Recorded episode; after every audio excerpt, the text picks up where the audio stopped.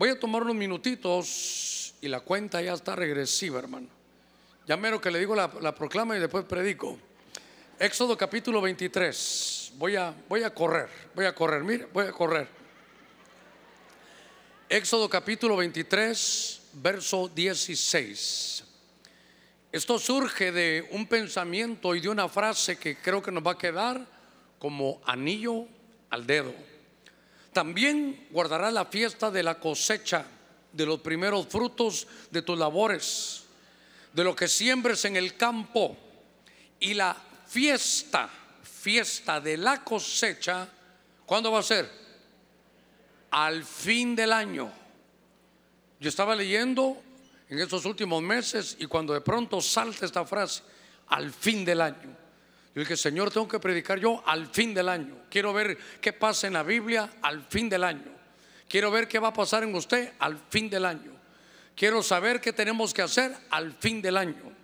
Y dice la fiesta la cosecha al fin del año, cuando recojas del campo el fruto de tu trabajo. Que Dios añada bendición a su palabra. Quiero poder trasladarle, hermano, algunas cosas que son importantes, estas cosas que pasan al final del año. Y lo primero que yo quiero llevarlo a usted es hacer un énfasis en que hay, hay una fiesta, dice aquí, que no es, no es algo, hermano, que, que no se puede disfrutar, sino es una fiesta de la cosecha, hermano, al fin del año. Fiesta de la cosecha al fin del año. Y entonces hay un pensamiento, hermano, que, que he tenido en mi corazón desde estos últimos meses y se lo he trasladado creo que del principio del año. Pero lo, importante fue cómo comenzamos y yo lo he llevado, lo, he tratado de hacer. A veces por las vicisitudes de la vida las cosas no son sencillas. Pero lo que pude ver, hermano, es que es una fiesta de poder cosechar lo que hemos sembrado. Fiesta es alegría, fiesta es la danza, fiesta es la libertad de la expresión, hermano, que uno tiene en un fin de año. Obviamente hubo cosas que tal vez no fueron buenas, pero nos debemos de enfocar en las cosas buenas. Tenemos que disfrutar lo bueno que Dios nos ha dado. Tenemos que disfrutarnos, yo le he dicho hermano, que tiene vida. Mire, solo uno medio se enferma y yo siempre he dicho, la salud es un valor, hermano, que uno no, no lo tiene en cuenta hasta que lo pierde. Pero solo estar saludable, solo haber venido hoy, solo estar aquí sentado, eso es parte de una bendición que Dios nos ha dado. Otros ya no pudieron, pero, pero note esto. Eh, en medio de todo, la fiesta es la cosecha. Y un hermano a mí me llamó y me dijo, Germán, estamos platicando, me dice, que no se te pase el tiempo de tu cosecha. Piense usted qué puede suceder si de pronto usted ha sembrado todo el año, sembró en momentos difíciles, a veces se siembra con lágrimas, con dificultad, en medio de enfermedad, en medio de tantas cosas, y entonces finalmente usted tiene, que sé yo, si quiere un par de manzanas ahí sembradas y ya dio fruto. ¿Qué pasa si se le pasa a usted? ¿Qué sucede si a usted se le pasa el tiempo de la cosecha? ¿Qué sucede? Entonces todo el fruto que estaba para que se lo, se lo disfrutara usted, ahí se va a quedar, se va a caer y, se va, y va a quedar podrido, hermano, en, el, en, el, en la tierra, porque no pudimos disfrutar. Recuerde que ni un vasito de agua se queda sin recompensa. Piense un ratito yo, hermano, porque el enemigo le va a tratar de poner otras siembras. Las otras siembras déjelas ahí. Pero ¿qué ha sembrado usted para Dios? ¿Qué ha hecho usted para Dios? Ahorita sembró, puso una semilla, ahorita le dijo, Señor, esto es para tu obra. Hermano, todo lo que el hombre siembra, eso va a cosechar. ¿Cuántos servimos al Señor? A ver, ¿cuántos servimos en algo al Señor? Mire, el, Señor no deja, hermano, su trabajo tirado, no, no es que no lo valore. Él es un Dios que recompensa, es un tiempo de cosecha. Y en este año usted se tiene que preparar también debido a todo lo que ha hecho. Ha venido a servir. Muchos de ustedes, bueno, ahorita algunos en el parqueo, otros cuidando niños. Esto, es, esto tiene que ser un llamado también porque hermano, no es sencillo. Ahí imagínense en el parqueo, a las 4 de la tarde están ahí en el parqueo. Ellos han hecho, pero usted también ha servido ahí. Usted ha cuidado a los santos. Muchos han ido a visitar a los enfermos. Otros han evangelizado. Otros, hermano, han estado eh, viniendo, apoyando toda la obra del Señor. Eso, eso es su siembra. Mire, y al final del año dice Dios, ¿sabes qué? Hazme fiesta. ¿Por qué? Porque viene el tiempo de tu cosecha. Puedes empezar a arrancar ya los frutos porque Dios te va a dar un tiempo de cosecha. Y entonces, hermano, a fin de año Hermano, yo no creo que si uno tiene una manzana en medio día se va a limpiar todo. Ahorita empieza a arrancar, usted va a ver, usted se lo va a ver y quiero que se lo disfrute. Cada cosa que Dios le dé, Señor, gracias, aparte mi cosecha. Ahora va a encontrar un mejor trabajo. No, no crea que fue porque eh, sucedió esto, hermano, o tal vez otra cosa, sino es tiempo de tu cosecha. Vienen cosas buenas porque es tiempo de tu cosecha. Es al fin de año vas a empezar a disfrutar tu cosecha hermano, que no se te pase el tiempo de todo lo que has sembrado en este año para el Señor, de todo lo que has sembrado en tus estudios. Tarde o temprano esa semilla entra, desarrolla y va a dar fruto. Lo primero que le digo es que no se le pase el tiempo de su cosecha. Dios dice, mira, ya has sembrado, ya se ha desarrollado, ahora te lo vas a disfrutar. Hermano, y es que la vida a veces no, no es sencilla. Pero lo que usted sembró con lágrimas, hermano, Dios, Dios no dice en la Biblia que esas lágrimas no caen a tierra, las toma Dios en su redoma. ¿Sabe qué? Hay un libro de todas sus lágrimas. Hay un libro de todo su sufrimiento, pero eso ya pasó. Ahora disfrútese la cosecha. Si sembró, hermano, con lágrimas, con gritos de júbilo vamos a cosechar ahora. Démosle palmas fuertes ahí a nuestro Señor. Gloria a Dios.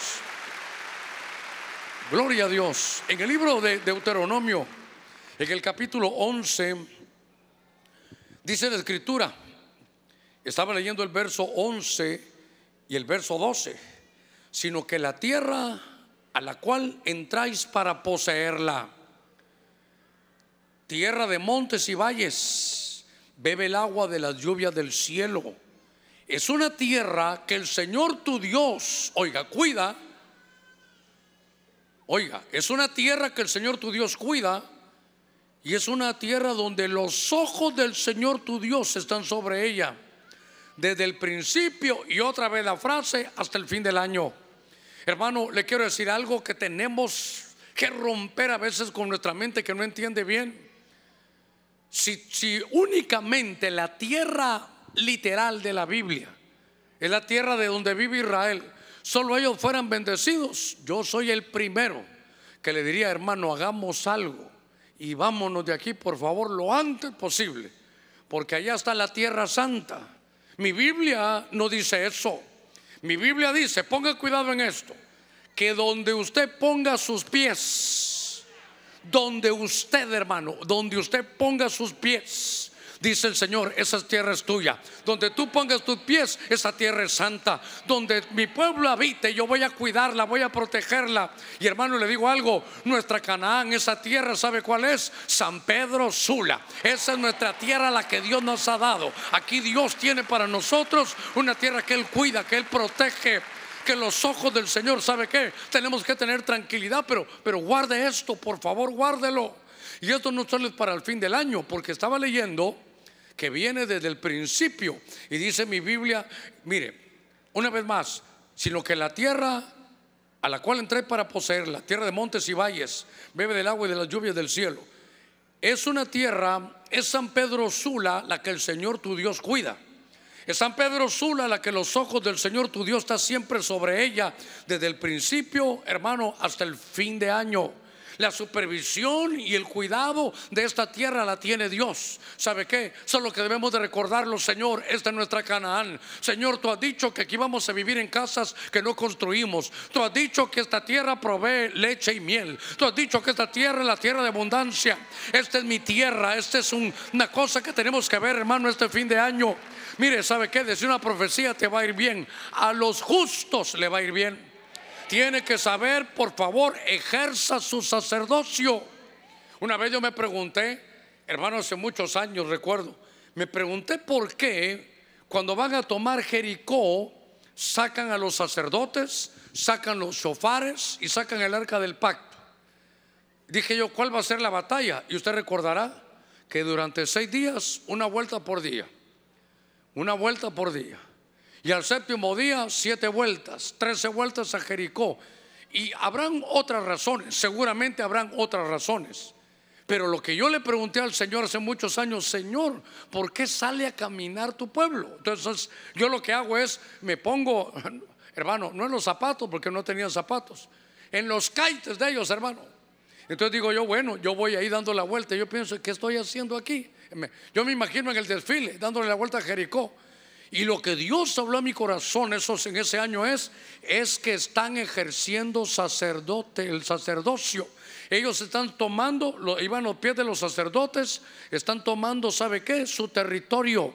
Por eso hay algo que tú tienes que saber este fin de año, que donde pones tus pies con fe, creyendo, eso Dios te lo va a dar.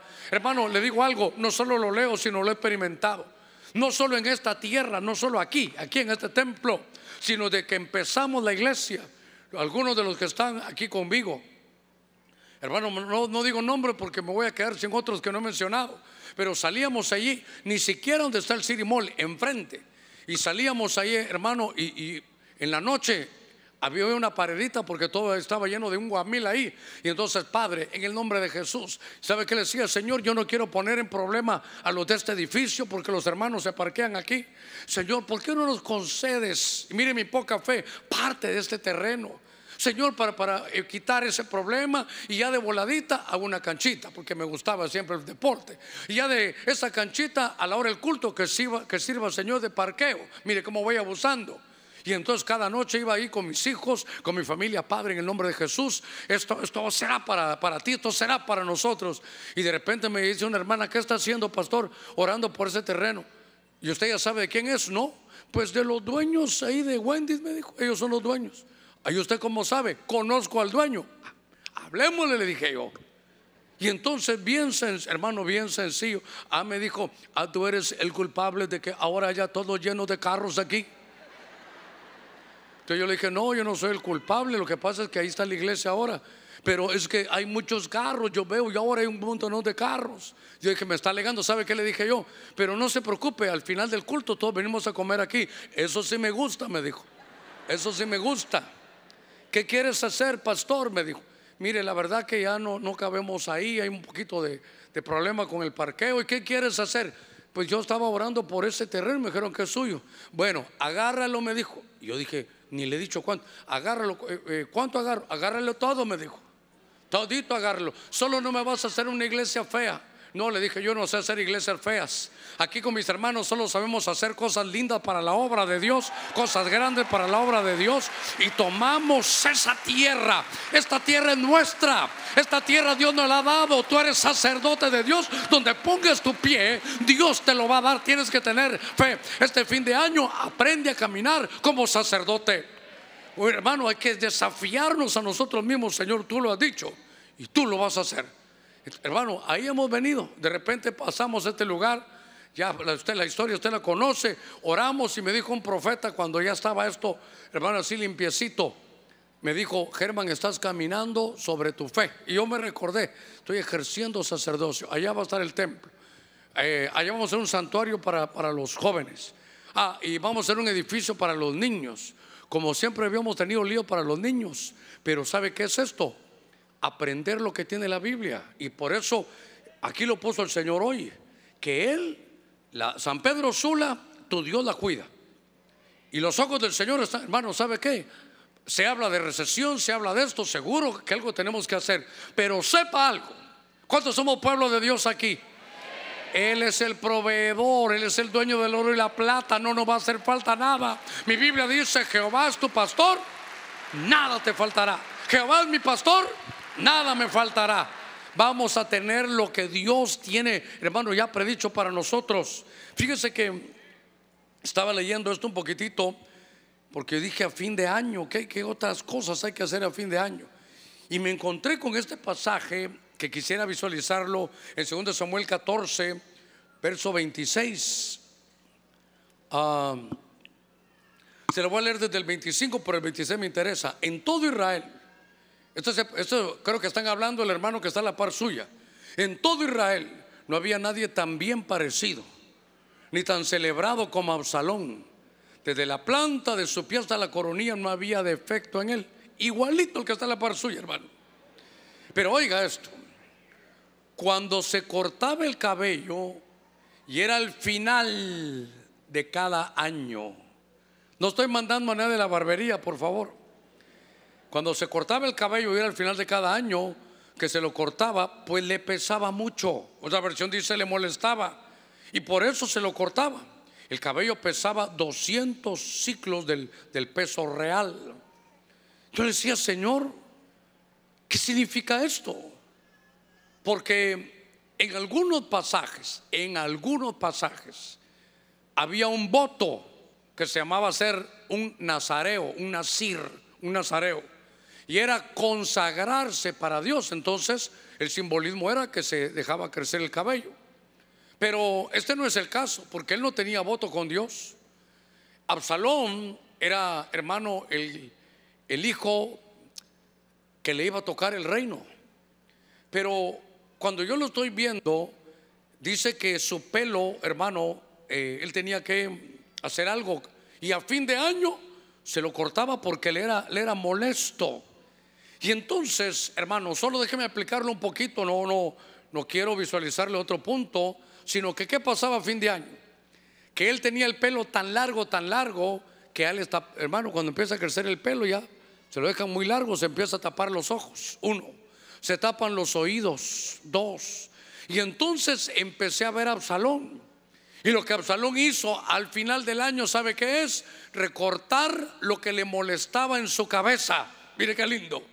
Recortar lo que le molestaba su cabeza. Recortar lo que le quitaba la visión.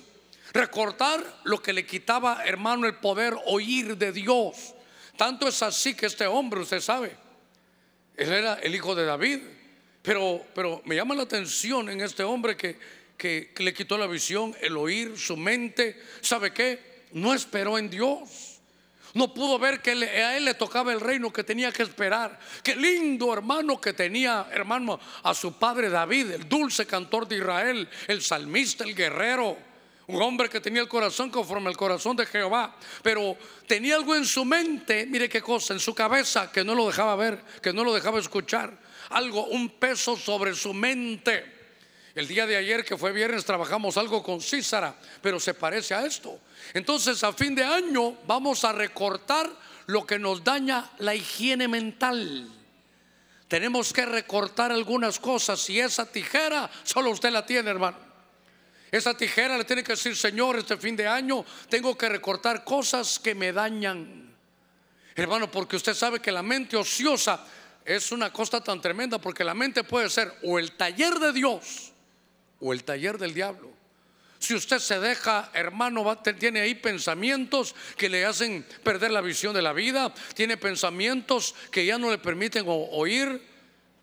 Hermano, ¿cuántas cosas tenemos que recortar? Esa molestia mental.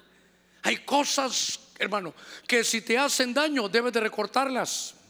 Este, este, ¿Cuándo, pastor? Este fin de año. Si apenas, hermano, quedan unos minutos para terminar.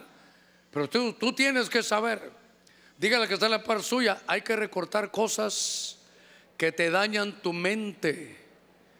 Hay cosas que te, es que sabe que hermano, nos enfocamos, ¿sabe qué? En lo que no tenemos. Y en lugar de enfocarnos en lo que tenemos y desarrollarlo, es que el mundo espiritual así es. Dice Dios, eh, dice Dios, el que es fiel en lo poco, en lo mucho lo ponen. Entonces, con lo que tú tengas, séle fiel a Dios, séle fiel a Dios. Entonces, yo estaba viendo que el tercer punto aquí es recortar lo que en la mente nos está haciendo daño. Pensamientos, programas que en la mente nos están haciendo daño. Lugares, hermano, donde el pensamiento nos está haciendo daño. Entonces, no se preocupe, vamos a seguir. Entonces, lo importante es que usted sepa lo que hay que hacer al final del año. Entonces, estaba leyendo, venga conmigo, Jeremías. Ah, me gozaba yo. Jeremías capítulo 1, verso 3. También vino a él la palabra en los días de Joacim, hijo de Josías, rey de Judá. ¿Cuándo le llegó la palabra? Hasta el fin del año 11 de Sedequías, hijo de Josías, rey de Judá hasta el destierro de Jerusalén en el mes quinto. Si usted tiene su Biblia abierta, yo le leí Jeremías 1.3, pero desde el verso 1, Jeremías 1.1, está escribiendo el profeta Jeremías y entonces Dios lo manda a escribir y él dice, estas son palabras de Jeremías, hijo de Elías. Oiga, dice Jeremías, que es profeta, que también es sacerdote, de los sacerdotes que habitaban en Anatot, en la tierra de Benjamín.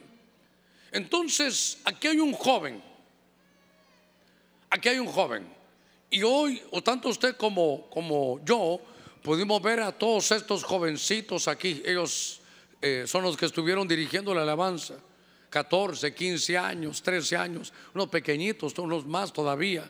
Pero lo que quiero llevarlo, hermano, es que cuando uno enfrenta estas cosas en la escritura, uno tiene que, poder decir, Señor, ¿qué es lo que tú quieres hacer aquí en mí? ¿Por qué?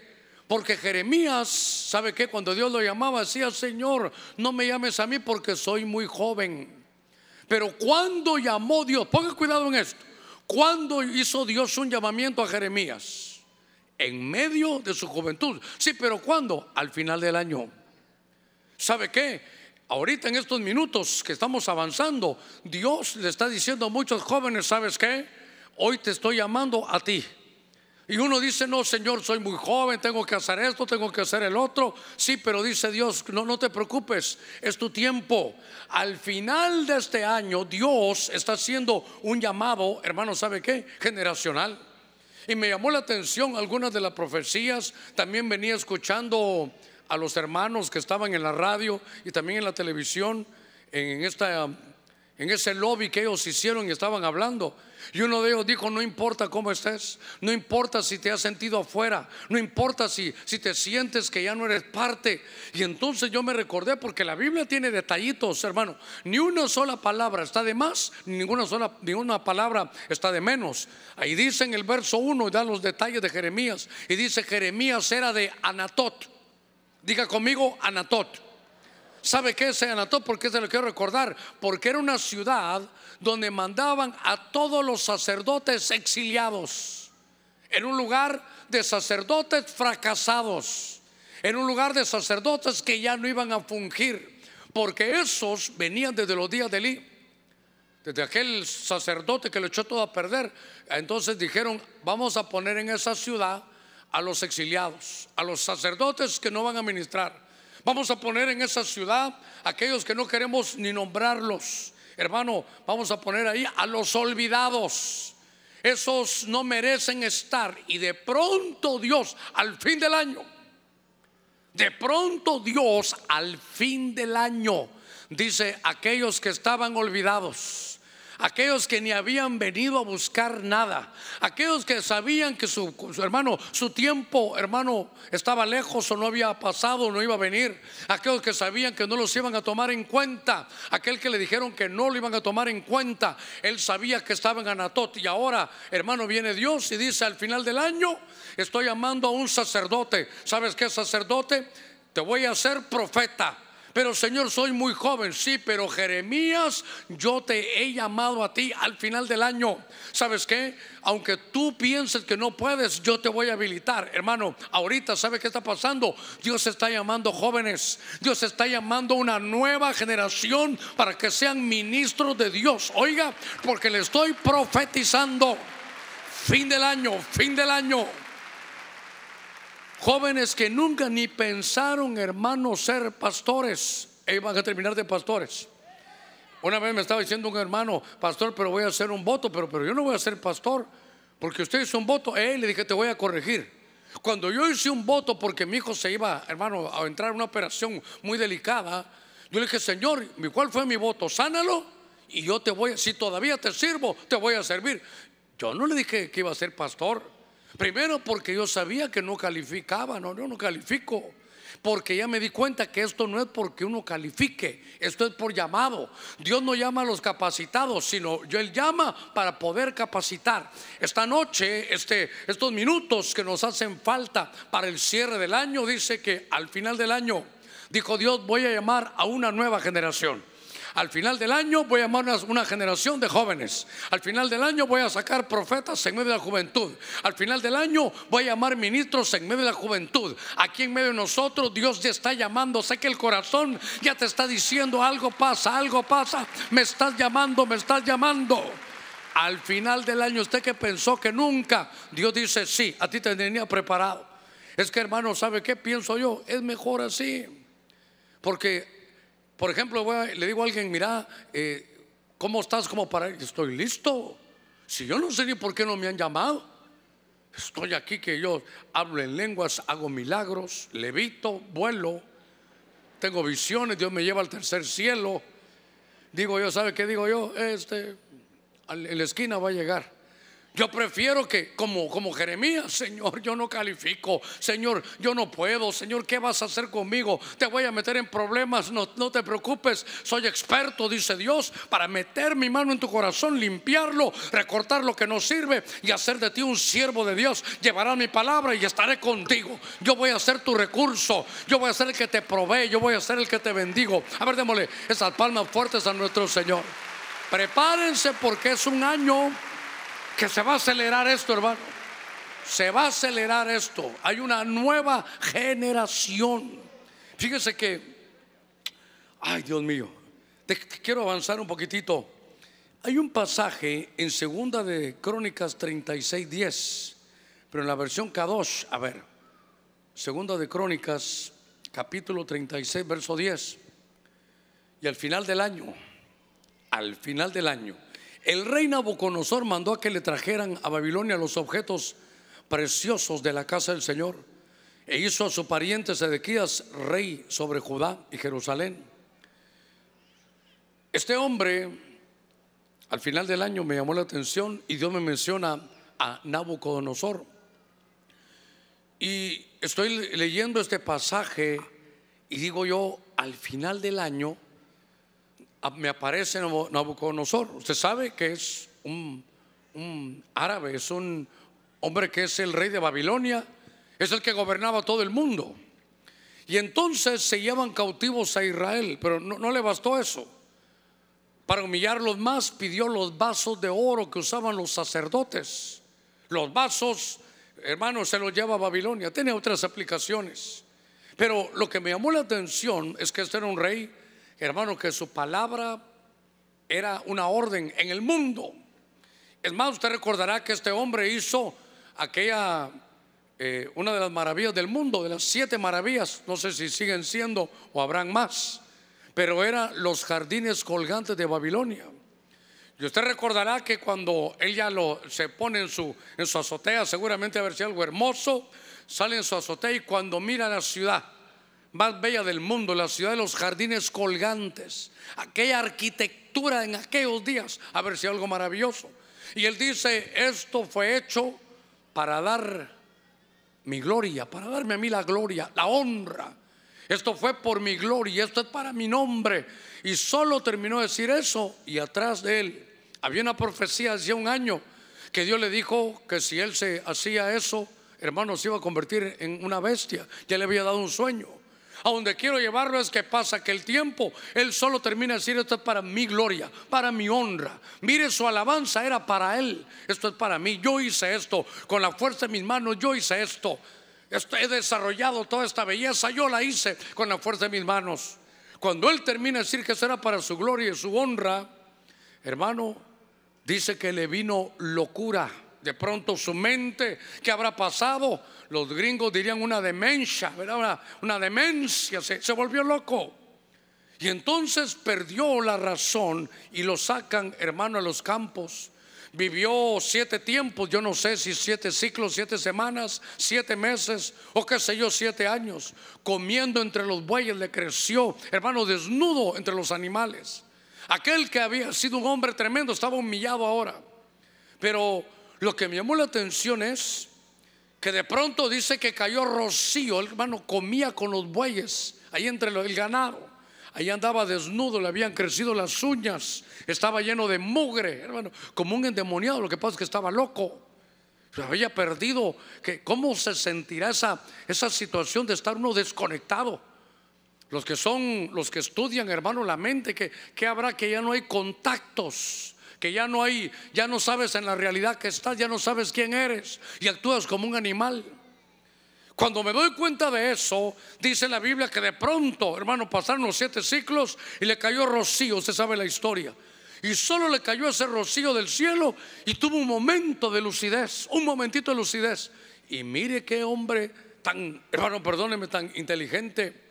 Porque cuando tuvo ese momento de lucidez, dice mi Biblia, mire, al final del año, dice mi Biblia que él solo tuvo, hermano, ese momento de, de lucidez y dijo, Señor, Señor, hoy sé que tú eres el grande, a ti te doy la gloria, la honra, tú levantas al que quieres y humillas, sí, tú eres el Dios del cielo.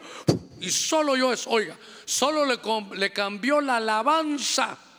En siete tiempos le cambió la alabanza. Primero era para mi gloria, para mi honra, yo soy el que hago esto. Y cuando ya pasó su proceso, Señor, tú eres el Dios grande. Yo estaba enfermo y me sanaste. Señor, aquí estoy porque porque tú eres el único Dios verdadero. A ti te doy la gloria, la honra, el poder, el señorío, la alabanza. Le cambió, hermano. A ver, démosle palmas fuertes al Señor. Estoy en la madrugada y estoy leyendo esto. Y al estar leyendo esto, ¿sabe, hermano? Le digo, Señor, ¿Por qué se me viene? Eso me pega a mí. Eso conocer me pega a mí. Otro día lo vamos a platicar, ¿sabe qué? Porque puede aplicarse como la disciplina a un ministro. Eso me pega fuerte a mí. Y le voy a contar, este, aquí estábamos construyendo para todos los que son nuevecitos, atrás de esa, allá donde se está abriendo esa puerta, es el edificio de los niños.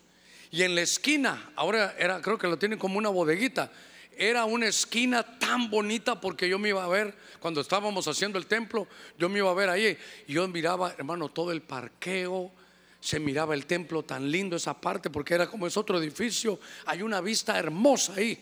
Y entonces un día yo dije, Señor, qué lindo es, qué parqueo tan precioso, qué templo. Y dije yo, uy, uy, uy, cuidado Nabucco. Porque ya, solo faltaba que dijera, esto Señor, con mi fuerza, con mi inteligencia, con la visión que tú me has dado. Dije, Señor, toda la gloria es tuya. Entonces, oiga, yo le estaba pensando esto y esa, esa madrugada que estaba yo escribiendo ahí mis notas, Señor, ¿y qué tiene que ver la conversión de este Nabucodonosor? ¿Qué es el Germán? Un árabe. Oiga, prepárate porque este fin de año comienza algo. Oiga lo que le voy a estar diciendo. Que viene un avivamiento árabe. Oiga esto, que Dios va a empezar a llamar. Usted sabe, en nuestro país hay muchos árabes. Pero el Evangelio va a empezar a llegarles a ellos va a haber un avivamiento árabe. Si alguien, hermano, con apellido árabe me está oyendo, le estoy diciendo de parte de Dios, este año está avisando Dios, viene un avivamiento. ¿Sabe qué? Se van a empezar a convertir. ¿Cómo van a cantar? Yo no sé, pero dice la gloria, la honra, el poder, el señorío. Todo es para ti, mi Señor. Ya me lo estoy imaginando. ¿Sabe? Mire, mire qué cosa. Porque, y eso, cuando yo decía, Señor, pero, pero ¿por qué eso? Empecé a ver que los ciclos proféticos se cierran desde sus inicios y se cierran. ¿Y qué tiene que ver eso, hermano Germán? Que los primeros que adoraron al Señor no fueron judíos, usted lo sabe. ¿Quiénes fueron los primeros que adoraron al Señor? Aquellos magos, ¿de dónde venían? Allá de Babilonia, eran árabes. Los, mire, sorpréndase. Los primeros que adoraron a Jesús no fueron ni los romanos, ni los judíos, ni los catrachos. Fueron los árabes, los primeros que adoraron a Jesús, aquellos que llegaron. Hermano, el que ayudó a llevar a la cruz al Señor, ese es, un hombre de, que era árabe también. Cuando empecé a ver, hermano, en la Biblia, Naamán, ¿se recuerda? Árabe. Hermano, el sirio, Naamán el sirio era árabe. Y entonces cuando uno le da vuelta, hermano, a, poder ver algunas cosas, eh, si usted tiene amigos, empresarios, eh, tal vez empresas donde usted visita, llegue porque Dios te habló esta noche del fin de año y te dijo, va a haber un avivamiento árabe. Note la hora, 23:39. Apúntelo, porque usted lo va a empezar a ver. Es que él es uno de mis clientes. Vaya y háblele de Jesús. ¿Y vos por qué me venís a hablar? Porque Dios me dijo que iba a empezar con usted. Quiero contarle. ¿Se recuerda usted de aquellos magos de, Navidad? Y usted le empieza a decir, pues ellos eran sus ancestros, eran, árabes. ¿Se recuerda? Había una, un militar, un amán el sirio, oh, también era árabe. Y fíjese que una vez había una mujer allá en los días de Elías, que era una mujer viuda, no tenía nada y que empezaron a hacer cosas árabe Mire, le quiero contar algo más. Había una, mujer que tenía una hija que estaba endemoniada. ¿Se recuerda quién era ella? La sirofenicia. Esas son mujeres del Líbano, eran árabes. Por eso es que Jesús le dijo, mira, no te puedo hacer el milagro. Yo ahorita solo vengo a las ovejas perdidas de Israel. ¿Sabes qué? No te puedo hacer el milagro, mujer del Líbano. ¿Por qué? Porque no es justo que el pan de los hijos se lo dé yo a los que no son hijos. Y mire esa mujer libanesa lo que hizo. Señor, ¿sabes qué?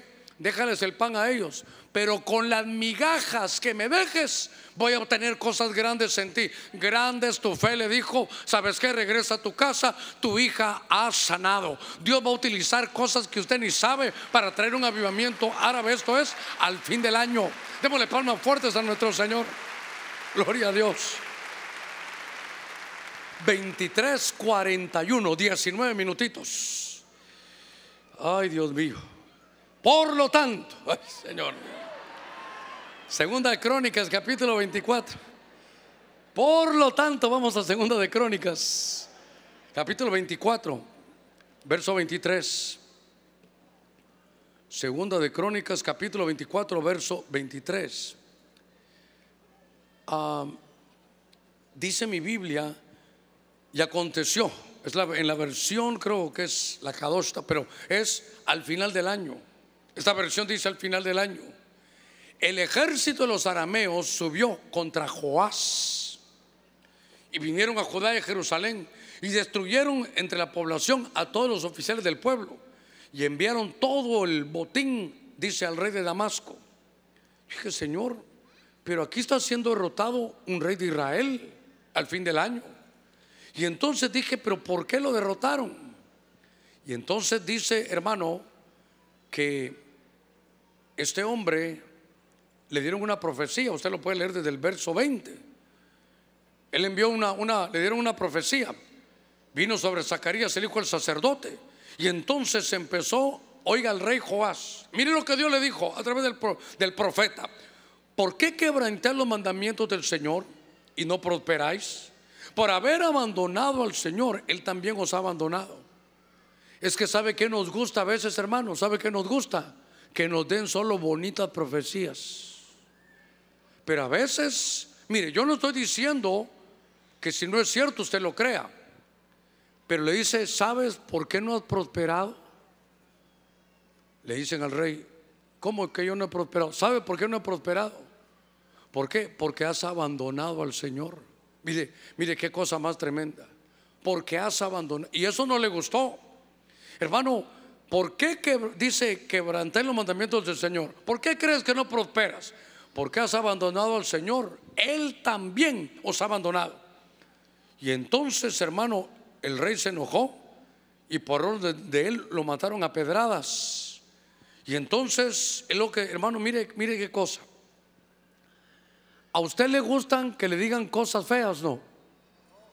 yo creo que a nadie le gusta, ¿verdad? Imagínense que usted se pone un traje y que alguien le dice, hermano, le puedo decir algo, qué feo se ve, fíjese. Ese traje no es para usted. No le queda bien, le queda muy grande, le queda, ya ni se lo puede cerrar, pero voy a ver si cierra.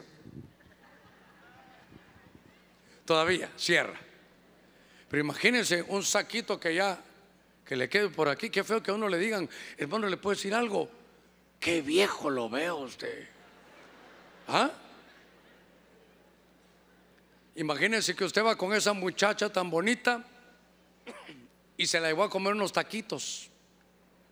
No, no sé para usted para dónde va, pero no, no es, por ahí. Y entonces pidieron, hermano, ahí un poquito de guacamole, un poquito de frijol. Y entonces usted está saliendo con ella. Y entonces van caminando y ella, ay, mi amorcito, y se ríe. Y aquí una gran cáscara de frijol, hermano. ¿Y cómo le dice uno, verdad? Eh, mira, ¿qué nombre le ponemos? Mira, Úrsula. Fíjate que tenés una manchita en el diente. ¿Cómo? ¿Cómo? Y en lo que mira para allá, se pasa la lengua así. Y lo peor es que tenía otra pegada, ahora tiene dos. ¿Verdad que feo que uno le digan las cosas? Yo me recuerdo que me bajé, yo le he contado a usted un domingo ahí, pero en el otro templo. Y estaba orando y Padre bendice a los hermanos. Y al final me dijo, cuando yo me venía, pastor, le puedo decir algo así, trae un zapato de uno y otro de otro, me dijo. Es feo que a uno le digan sus cosas. Pero ¿sabe qué? ¿Sabe qué? Es bueno que a uno le digan las cosas que está haciendo mal. ¿Sabe qué me gustaría?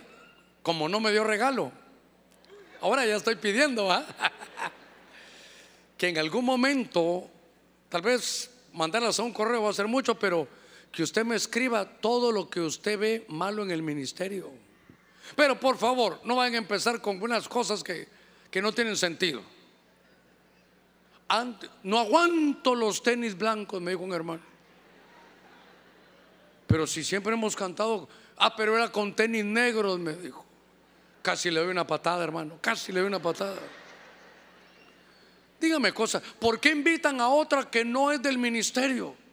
Yo le digo, uy, hermanito, entonces 3, 2, 1, como Ebenezer no hay ninguno. O vas a Ebenezer o te vas al infierno. Digo, qué soberbio que estás. O sea que otros ministerios no tienen nada. No, pregúnteme bien, hermano, ¿sabe qué? Hay un anciano que hasta malas palabras dice. Hermano, hay un anciano que él ni en el culto viene. Pastor, hay un hermano que da opiniones y él ni al culto. Eh, dígame. ¿Y sabe qué? Quítese de la cabeza eso. ¿Sabe qué? Es que es amigo del pastor. No, no es amigo, es mi hermano. Igual que usted mi hermano también. Y muchos de ustedes son mis hermanos y algunos también son hijos. Pero quítese eso de que, hermano, a uno, ¿sabe qué? A mí sí me gusta que me digan, pero, pero la verdad, me gusta que me diga cosas que tienen sentido. Pero entonces, todo por el mismo precio. Quiero llevarlo a esto. Le dijeron a él cosas de verdad y se molestó. No prosperas porque has abandonado al Señor. Ah, a mí me lo decís, apedréenlo. Y lo apedrean. Entonces Dios mandó, hermano, un ejército con los arameos y lo, y lo, vencieron. Entonces yo pregunté, Señor, ¿y eso qué es? Destruí la apostasía. Oiga esto, al fin del año, Dios destruyó, la, aniquiló la apostasía. Aquellos que se habían olvidado de Dios, hermano, y eran líderes. Y se habían olvidado de Dios. Era el rey y se había olvidado de Dios. Para, para sentirlo feo, era el pastor y se había olvidado de Dios. Pero le dijeron, ¿Sabe por qué no prosperas? Porque me has abandonado, dice Dios. Entonces, si es cierto, sí, hermano, perdona. Oren por mí, me arrepiento. No que a mí no me vas a decir nada. ¿Qué sabes? Son mentiras. Quiten a este. No, no, no, no. No mates al mensajero que te dice tus verdades. Entonces, al fin del año, 48, 10 minutitos. Mire, acompáñeme a Deuteronomio 15 y estamos a 15 minutitos. Yo miro que algunos se me acercan, ¿qué me traerán? No, regalo, ya le pedí el regalo. ¿Qué regalo le pedí? Dígale al que está a la par suya, hermano, quédate a toda la vigilia. Dios va a hacer cosas grandes, no te vayas. Dios va a hacer cosas grandes. Es que sabe qué me pasó. Me voy a, yo le voy a hacer una fea de ustedes. En la vigilia pasada, así como esta van a haber fuegos artificiales, pero hasta que se acabe la, primera parte bien. Salimos y quiero verla con todos. Hay fotos, nos tomamos allá, hoy salgamos todos a verlo. Pero oiga esto. Y cuando los cohetes y un montonón de carros saliendo, ¿y qué, emergencia tendrán? Yéndose. ¿Para quién ¿Para cuántos es su pastor? No se vaya. No se vaya. Quédese hasta el final. Déjeme llevarlo Ahí sé que al final de este final del año, Deuteronomio 15, 1, en la versión al día, dice, al final del año, al final de esos siete años, harás remisión de deudas. Pero, pero oiga esto, al final del año, remisión de deudas. Pero yo quiero prepararme. Ya, que ya se están moviendo, ya, ya, es que ya. Ay, ay, ay, hermano, ya viene esto. Mire, en los momentos más difíciles me voy a poner más lento para decirle esto. Al final del año, dice, habrá remisión de deudas, se pagarán las deudas. Pero oiga esto, estaba leyendo yo esto y seguí leyendo en ese pasaje de Deuteronomio 15. Y dice, oiga, en aquellos días no había cárcel. Si alguien a usted le debía dinero, tenía una deuda y no lo pagaba, la ley decía que pasaba a ser su esclavo. Usted se lo llevaba a la casa y chapeame el jardín, cociname, de acuerdo a la deuda. Por mucho que fuera la deuda, solo podían ser siete años.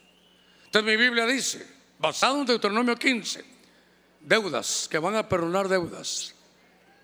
Sí, eso se oye lindo, ¿verdad? pero lo primero que usted tiene que hacer también es ahí perdona al que le debe.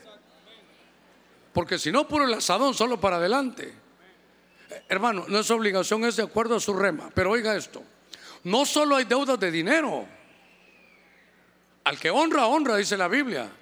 Hay deudas. Entonces, mire pues, Deuteronomio 15, creo que es ahora verso 13 o 14. Cuando cumplan los siete años esa persona, estoy cerrando, prepárense que viene la proclama.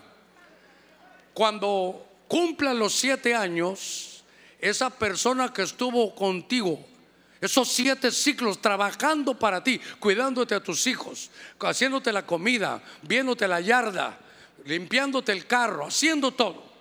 No lo envíes con las manos vacías. Es más, si se va a ir y te sirvió siete años, dale tus ovejas. No lo dejes ir con las manos vacías. ¿Sabe qué es? Honralo. Honralo porque fue tu esclavo, pero dice ahí, y no te olvides, oiga, no te olvides que tú también fuiste esclavo allá en Egipto. No se te olvide lo que se siente de verle a la gente. Hermano, si alguien le debe 100 pesos, 500 pesos, perdóneselos, hombre. Eh, y los amenes se atragantaron ahí, ¿verdad? A ver, perdone usted, pues, pastor. Remisión, es que no solo hay ese tipo de deudas, hay otro tipo de deudas. Pero le voy a decir algo. Ya prepárese.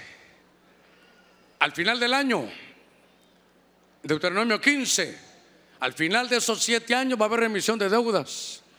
Y dice, pero el que te sirvió, no lo envíes con las manos vacías.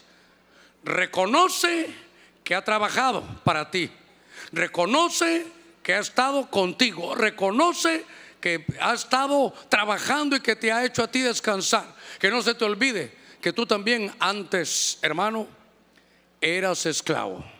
Amén, amén y amén.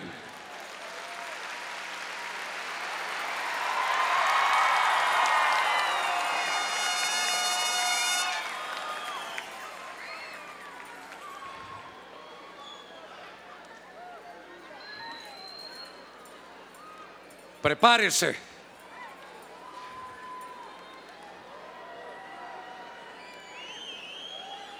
Tomen sus lugares. Al final del año 2022, ¿qué haya pasado antes? Ya no interesa tanto. Lo que interesa es cómo va a vivir usted este último mes.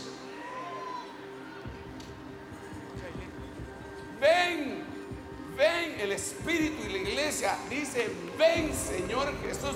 Y si es por interés, porque lo amamos y queremos ser redimidos y nos queremos ir de esta tierra. Pero cuando el enemigo viene y lo que ve es la sangre de un cordero inmolado sobre la puerta de mi casa, tiene detenerse. No porque yo sea el hermano Lugo, no porque usted sea la iglesia de Cristo Benecer, sino porque la gloria de Dios está a tu retaguardia y el Señor pelea por sus hijos. Pecado de los hombres que repiten los hijos hasta la tercera y la cuarta generación.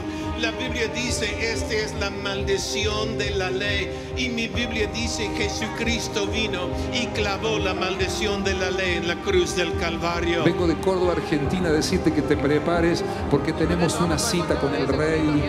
Esa cita con el rey le va a dar final al tiempo de esclavitud y comenzaremos un tiempo de gobierno porque Dios tiene recurso en la generación y creemos en el nombre de Jesucristo que Dios te ha preservado hasta el día de hoy, que Dios honrará tu fe, que el Señor te levantará y que una puerta grande Dios abrirá en tu favor si lo crees. Diga conmigo, amén.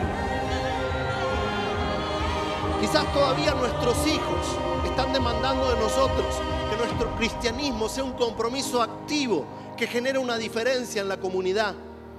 Quizás las nuevas generaciones lo que están demandando de los cristianos contemporáneos es que en vez de tanto levantar las manos, las extendamos para hacer una diferencia el Señor viene a confirmarte que Él va a restituirte en todas las cosas. Todo lo que se robó, todo lo que se comió, todo lo que se llevó, la oruga, el el revoltón y la langosta, el Señor lo va a restituir y en poco tiempo Dios va a hacer lo que en mucho tiempo has perdido. Y la restitución es que Dios te da más de lo que tenías el sacerdote entiende que su sinagoga es lugar de restauración, no importa qué día sea. No hay mal momento para ser restaurado. Hoy, hermano, esta noche sí ha venido a decirte que tu temporada ha cambiado, que las bendiciones que Dios tenía para ti son sí y amén, que la herencia que pensaste que habías perdido, hermano, se te va a devolver. ¿Cuántos decimos gloria a Dios? Y a su nombre, y a su nombre en este cierre, hermano, de este año, donde lo importante, todos los años se lo digo, hay que aprender. Comenzar, continuar y culminar.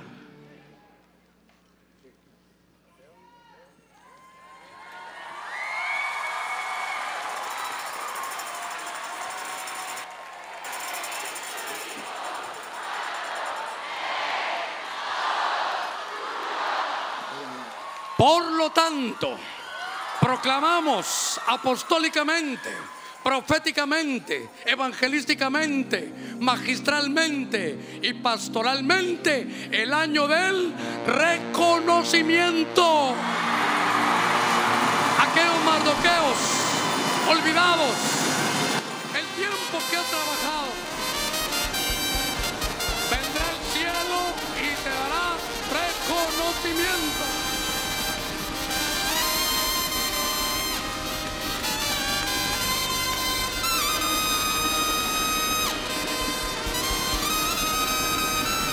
Porque serviste, visitaste al enfermo, alabaste al Señor, un vaso de agua. Viene el tiempo del reconocimiento.